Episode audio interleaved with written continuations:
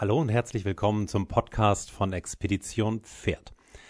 Mein Name ist Marc Lubetzky und ich bin als Tierfilmer auf Wildpferde spezialisiert. Und in dieser Folge geht es nach Portugal. Und zwar in den Norden Portugals zu den Garanos. Die Garanos, das sind wildlebende Pferde, aber wir können wirklich auch schon sagen Wildpferde, die dort seit vielen, vielen Jahren leben. Und das Gebiet, in dem ich dort ja und unterwegs war oder immer wieder unterwegs bin, ist der Pineda Gerres Nationalpark. Ich weiß gar nicht genau, wie man das richtig ausspricht, das Gerres oder so. Wir nennen ihn immer einfach nur Pineda, der Pineda. Ähm, auf jeden Fall ist es der einzige Nationalpark in Portugal und ist ziemlich groß und liegt oben so an der Grenze zu Spanien und geht dann auch über in Spanien. Also Nordspanien ähm, ist genauso denn auch teilweise Schutzgebiet. So, die Pferde interessiert es natürlich nicht so sehr, wo denn da eine Landesgrenze ist. Die bewegen sich aber trotzdem immer so in den verschiedenen Bereichen des Nationalparks. So, hm, dass man denken könnte, man kann die relativ leicht wiederfinden, aber das ist eben nicht so, weil der Norden Portugals ist sehr zerklüftet. Ist auch vom Klima anders als der Rest Portugals. Wenn wir uns Portugal sonst vorstellen, dann ist es ja eher so, dass wir an Sonne, an Strand, vielleicht an Surfer, Vanlife oder an Wein, an Fadu, also diese leichte Musik und, und ein leichter Tanz. Äh, Im Übrigen ganz witzig, mein Lusitano, den ich habe, äh, heißt auch Fadu. Und äh, der Norden Portugal, Portugals ist eben aber ganz anders, also auch vom Klima her und von der Landschaft. Und dieses äh, Schutzgebiet, also der Nationalpark, der ist ziemlich groß, muss ich jetzt hier direkt mal ablesen. Äh, der umfasst 700 Quadratkilometer, also sehr groß, sehr unzugänglich auch, gibt nur wenige Straßen. Dafür gibt es schon noch ein paar Tiere. Am meisten gibt es wohl tatsächlich die Garanos, soll 1600 Garanos dort geben. Und es gibt aber auch Wölfe und auch gar nicht wenig Wölfe, so zwischen 300 und 400 Wölfe äh, so, soll es aktuell dort auch geben. Und ähm, da hat man dann auch ab und zu tatsächlich Blickkontakt zu den Wölfen, aber das ist in der Regel auch immer nur sehr kurz, weil die dann doch immer eher in der Nacht unterwegs sind, in der Dämmerung unterwegs sind und dann sieht man also kaum was. Tagsüber ist es eben sehr selten, dass man die zu Gesicht bekommt. Andere Tiere gibt es da auch. Klar, Rehwild. Und dann gibt es noch so ein paar Rinder, die da rumlaufen, so ganz typische äh, Rinder auch für Portugal, die da so halb wild leben. Ähm, ja, oder beziehungsweise die dann da irgendwo so in, an Biohöfen leben, die dann aber auch da frei grasen und das auch das ein oder andere Mal, was dann sich weiter entfernt, was einem da mal über den Weg laufen kann. Ähm, die kommen da eben auch ziemlich, ziemlich gut klar und ist für die, denke ich, auch ein recht schönes Leben, solange der Wolf da nicht vorbeikommt. Okay, das ist also die Situation, das Gebiet, in dem ich unterwegs ähm, bin, gewesen bin, gerade wieder gewesen bin, gerade wieder herkommen. Und nun habe ich ja gerade ein Buch rausgebracht im Kosmos Verlag, das da heißt Im Kreis der Herde. Und da bin ich natürlich auch in Portugal unterwegs. Gibt es auch ein paar Geschichten aus Portugal. Und da möchte ich euch heute mal so einen kleinen Ausschnitt vorlesen aus dem Buch. Und zwar aus der ersten Geschichte, wenn ich also in die Wildnis hier reingehe. Und da haben wir hier auch Portugal gewählt, hier den Pineda um, um, um mal zu zeigen, so wie das ist, wenn ich jetzt zu Wildpferden gehe. Es ist ja eben doch sehr viel anders, als wenn ich zu Hause zu meinen Pferden gehe, die irgendwo auf der Weide stehen. Muss ich vielleicht auch mal ein paar hundert Meter laufen, aber in der Regel geht das ja doch sehr schnell und man hat sehr schnell Kontakt und das ist eben in der Natur anders und dass uns das einfach auch mal bewusst wird, auch unsere Pferde zu Hause, dass das ja trotzdem irgendwo Tiere sind ähm, so, und dass wir da nicht vergessen, dass die eben eigentlich aus der Natur kommen und wir vielleicht auch ein bisschen sensibler auf die zugehen können. Okay, ich steige hier einfach mal ein in die Geschichte Rendezvous in den Bergen. Die Luft ist kristallklar. Ich stehe auf einem mächtigen Granitfelsen und blicke in eine endlose Berglandschaft, in der seit über 10.000 Jahren wilde Pferde leben. Trotz grandioser Fernsicht kann ich aber kein einziges Tier entdecken. Dennoch warte ich eine Stunde, bevor ich mich von meinem Aussichtspunkt wieder hinunterbegebe. Es ist wichtig, dass ich zur Ruhe komme, denn um in die Welt der wilden Pferde einzutreten, muss man entspannt sein. Anders geht es gar nicht. Zu fein sind ihre Sinne. Wilde Pferde würden sofort fliehen, wenn man sich ihnen nähert und angespannt oder aufgeregt dabei ist. Okay. Ich bin ein lässiger Typ, es kann also losgehen. Nee, ein Moment noch. Wir Menschen sind anatomisch anders gebaut als Pferde. Nicht nur, dass wir auf zwei Beinen laufen, auch am Kopf werden die Unterschiede zu Pferden sichtbar. Unsere Augen sind wie bei den meisten Raubtieren nach vorne gerichtet. Unsere Nase sitzt in der Mitte unseres Gesichts und die meisten Menschen können auch nicht so schön mit den Ohren wackeln wie Pferde.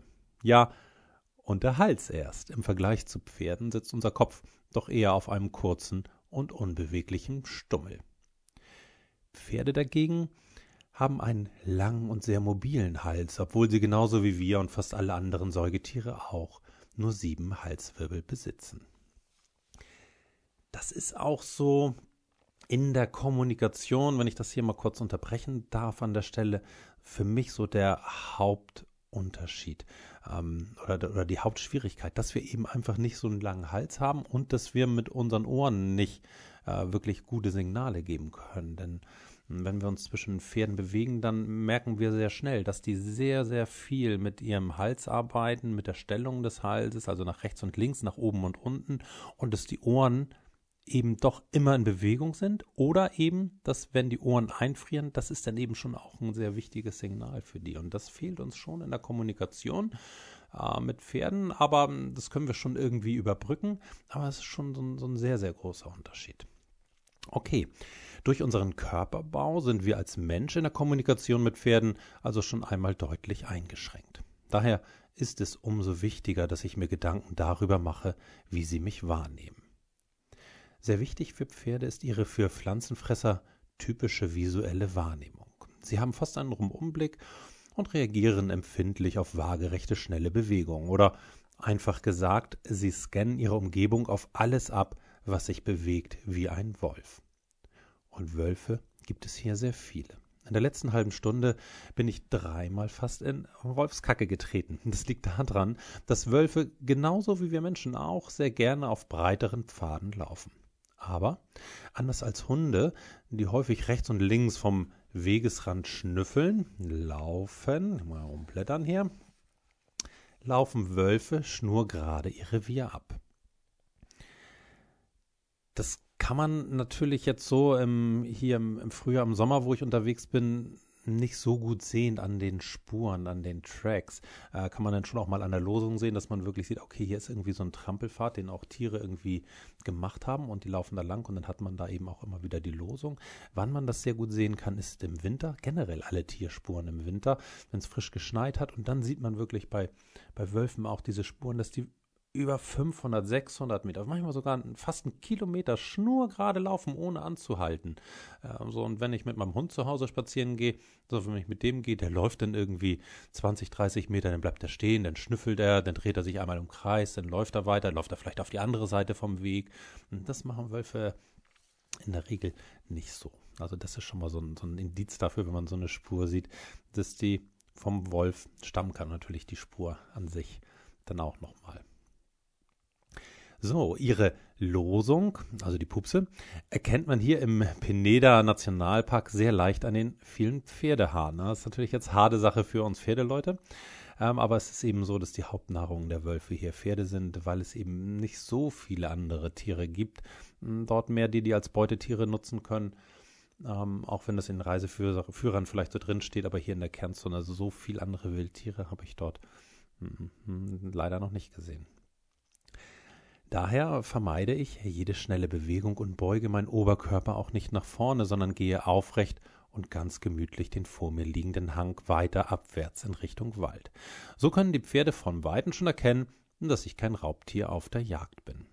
Und das ist eben genau das Entscheidende, wenn man sich Pferden aus der Entfernung annähert, dass man eben sich nicht nach vorne beugt. Unter langen schon minimale Bewegungen. Ich weiß, die ersten Male, die ich unterwegs war, da habe ich mich nur nach vorne gebeugt über die Kamera und ähm, da waren die Pferde dann so zwei, na, 300 Meter bestimmt entfernt und sind sofort, sofort geflohen, also wirklich weggaloppiert, nur aufgrund dieser Bewegung, ähm, so ein bisschen nach vorne.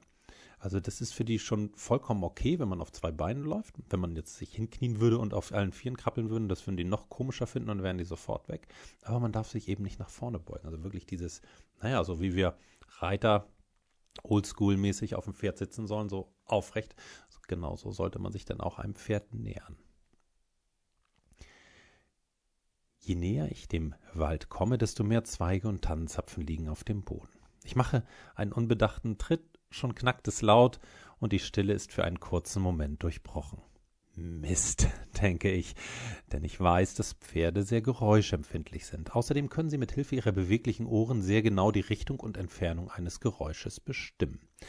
Das ist das, was ich eben schon sagte, also dass sie da eben auch einen großen Vorteil haben durch ihre Ohren, dass sie es viel besser lokalisieren können, auch woher ein Geräusch kommt. Naja, wenigstens rieche ich ganz gut. Nicht, dass ich in Parfüm gebadet hätte, nein, das Gegenteil ist der Fall. Außer nach Kokosfett vermischt mit ein paar ätherischen Ölen als natürliche Abwehr gegen Zecken und Moskitos, dufte ich nur ein klein wenig nach ehrlichem Männerschweiß. Naja, im Ernst, es ist von Vorteil, wenn wir als Mensch natürlich riechen und außerdem nicht wie ein Raubtier. Das ist allerdings nur einer der Gründe, warum ich seit vielen Jahren Vegetarier bin. In der Summe ist es eigentlich ganz einfach. Will ich mit meinen Pferden zusammenleben, passe ich mich ihnen so gut wie möglich an und vermeide alles, was sie verunsichern könnte. Das ist eigentlich so eine, eine Kernaussage auch für mich.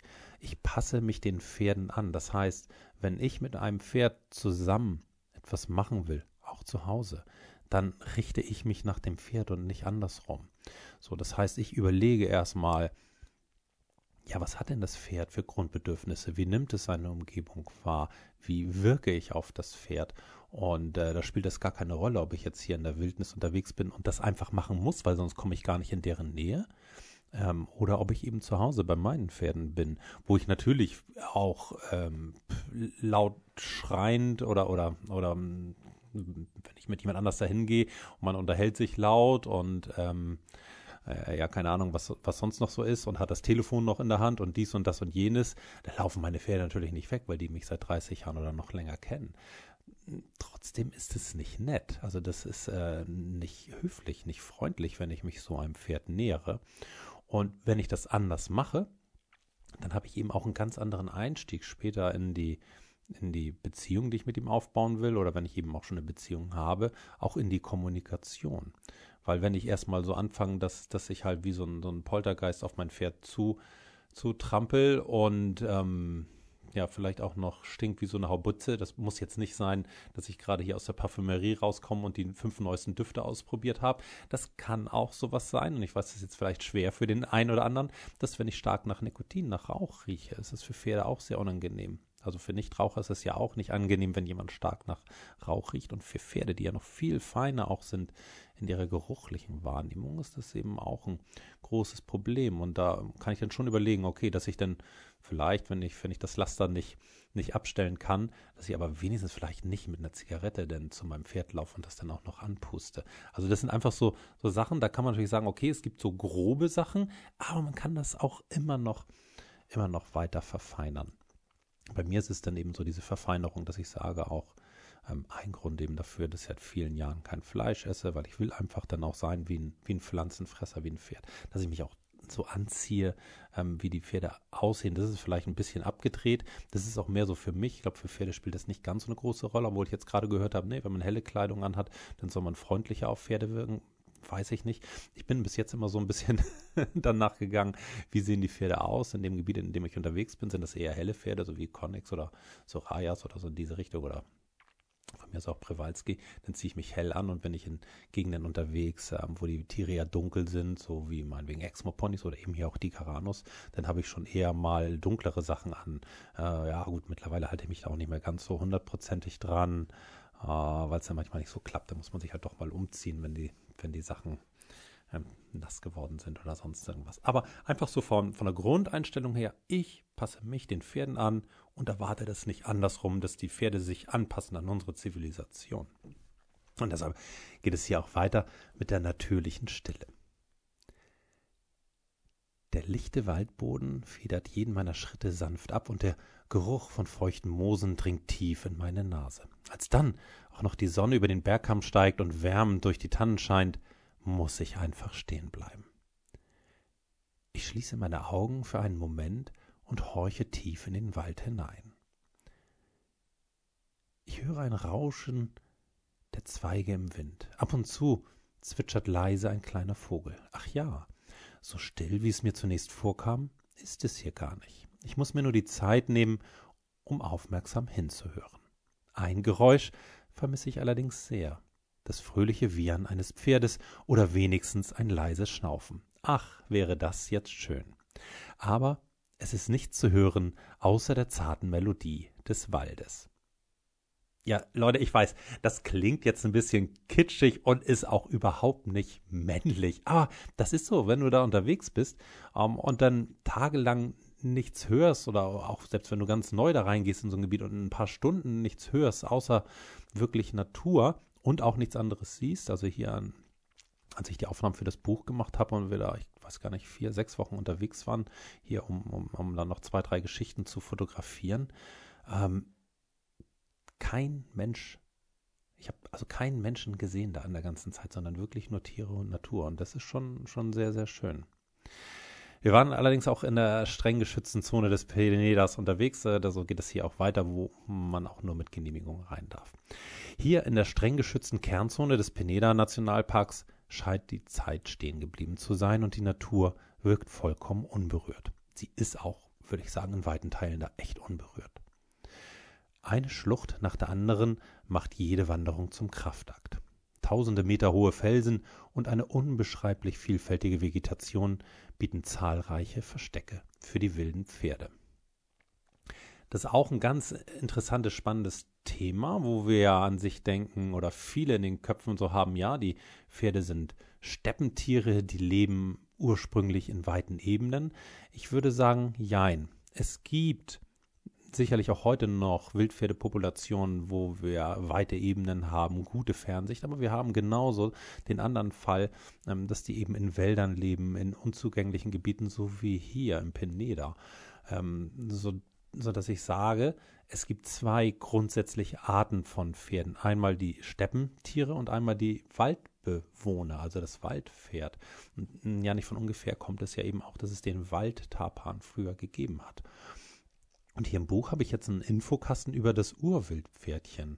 Ähm, so, und das, äh, nicht Urwildpferdchen, Urpferdchen heißt das richtig nur. Und in Frankfurt, bei Messel, ist so eine Grube mit großen Ausgrabungen, da wurde so ein Urpferdchen gefunden. Und da haben Wissenschaftler jetzt das rekonstruiert, wie groß das denn war, wie das ausgesehen hat. Und, und das ist nämlich auch eine Wahnsinnsarbeit, vor der ich wirklich den Hut ziehe, wie es sich bewegt hat. Und da haben sie nämlich dann darauf schließen können, dass das mehr so gehuscht ist, auch durch Wälder, ähm, um sich dann eben auch vor Raubtieren zu verstecken. Und genau das gleiche Verhalten zeigen die Garanus hier auch immer noch im, im Peneda, wo sie wirklich vom Menschen völlig unbeachtet leben seit langer, langer Zeit. Ja, Zeit ist auch so ein Thema. Egal ich habe Zeit und früher oder später werde ich schon ein Pferd entdecken. In den letzten Jahren habe ich gelernt, dass du in der Natur nichts erzwingen kannst, und wenn du überhaupt nicht damit rechnest, passiert häufig etwas ganz Wundervolles. Ich setze meinen Rucksack ab und trinke einen Schluck, als ich einen Blick in meinem Nacken spüre. Vorsichtig setze ich meine Flasche ab und drehe mich ganz langsam um. Aus dem Augenwinkel kann ich einen dunklen Schatten zwischen den mit Moos bewachsenen Felsen entdecken. Tatsächlich, in etwa 200 Metern Entfernung steht ein einzelner Hengst. Der dunkelbraune hat mich genau im Visier. Seine funkelnden Augen sind hellwach. Ich bleibe daher einfach ruhig sitzen und warte ab. Nach zwei Minuten beginnt er entspannt zu grasen. Auf der Suche nach frischem Gras wandert, wandert er ganz allmählich immer höher in die Berge und ich lasse ihm etwas Vorsprung, bevor ich ihm mit großem Abstand folge. Auch wenn uns fast 300 Meter trennen, es ist ein tolles Gefühl, ihm zu folgen. Nun bin ich doch etwas aufgeregt. Wohin wird er wohl gehen? Ich hoffe insgeheim, dass er auf dem Rückweg in seine Herde ist. Ja, und das ist dann tatsächlich auch richtig schön. Also wenn ihr euch vorstellt, dass ihr da erst ja, alleine unterwegs seid oder jetzt in diesem Fall hatte ich zwar eine Assistentin dabei, weil wir auch ein paar Fotos von mir dann noch machen sollte, äh, wollten, damit man das sehen kann, wie ich da durch die Gegend laufe und dass ihr das auch so spüren könnt im Buch, wie das dann so ist, wenn man da durchgeht ähm, und eben noch keine Pferde sieht. Aber wenn du da auch alleine unterwegs bist und bist denn da stundenlang unterwegs, vielleicht auch ein paar Tage unterwegs. Das längste, was ich mal unterwegs war, waren, glaube ich, drei Wochen, wo ich keine Pferde gesehen habe. Ähm, und wenn du denn auf einmal ein Pferd siehst und selbst wenn das nur weit entfernt ist, dann ändert sich so dein ganzes Gefühl. Dann hast du, ah ja, jetzt, jetzt ist alles gut. Ähm, und selbst wenn du dann in diesem Abstand, in dieser natürlichen Fluchtdistanz denen dann folgst, fühlst du dich auf einmal viel, viel besser. Und so ist es dann hier auch gewesen. Und die nächste Geschichte im Buch geht dann weiter gemeinsame Mittagspause. Natürlich äh, bin ich ihm da gefolgt und natürlich hat er uns dann in die Nähe einer Herde geführt. Und ja, da geht es dann eben weiter. Ähm, so, und, und, und dann beginnt eben der Prozess, wenn man denn angekommen ist bei der Herde, bis man dann in die Herde reingeht. Ich habe da aber auch schon eine Podcast-Folge zu gemacht. Einladung in die Herde, wo ich diesen Prozess auch nochmal beschreibe. Ich weiß mit Sicherheit woanders, weiß ich nicht genau mehr, was ich da gemacht habe. Hört euch die einfach an. Ähm, oder ansonsten in der Masterclass beschreibe ich natürlich auch extrem ausführlich mit, mit Videoaufnahmen über, ich weiß gar nicht, wie viele Folgen wir da gemacht haben. Also es ist sehr, sehr ausführlich und, und genau gezeigt dort. Okay, so. Das sollte einmal so ein so eine Gedankenanregung auch für alle die sein, die ein Pferd haben, die vielleicht dann doch nach der Arbeit sagen, ja, juhu, und jetzt tobe ich zum Pferd, dass man dann vielleicht erstmal einmal so ein bisschen runterkommt und sagt so, ah, okay, ich atme erstmal dreimal durch, äh, jetzt komme ich in eine andere Welt, in die Welt der Pferde, vorher war ich vielleicht mehr in der Menschenwelt, in der Arbeitswelt, ähm, so dass man sich da vom Kopf her auch einmal so ein bisschen ein bisschen verändert und dann eben in Ruhe daran geht, in Ruhe auf die Pferde zugeht und dann auch einfach mal überlegt, ja, okay, wie muss das jetzt für mein Pferd sein, wenn ich es eben äh, oder wenn ich jetzt eben auf mein Pferd zugehe. Ja, das soll es gewesen sein für diese Folge. Die nächste Folge, ja, kommt dann demnächst. Wenn ihr Wünsche habt zu besonderen Themen, dann könnt ihr das gerne auch schreiben, ähm, auch gerne im Social Media, auf Facebook oder auf Instagram unter, unter Postings ähm, oder sonst auch gerne per E-Mail.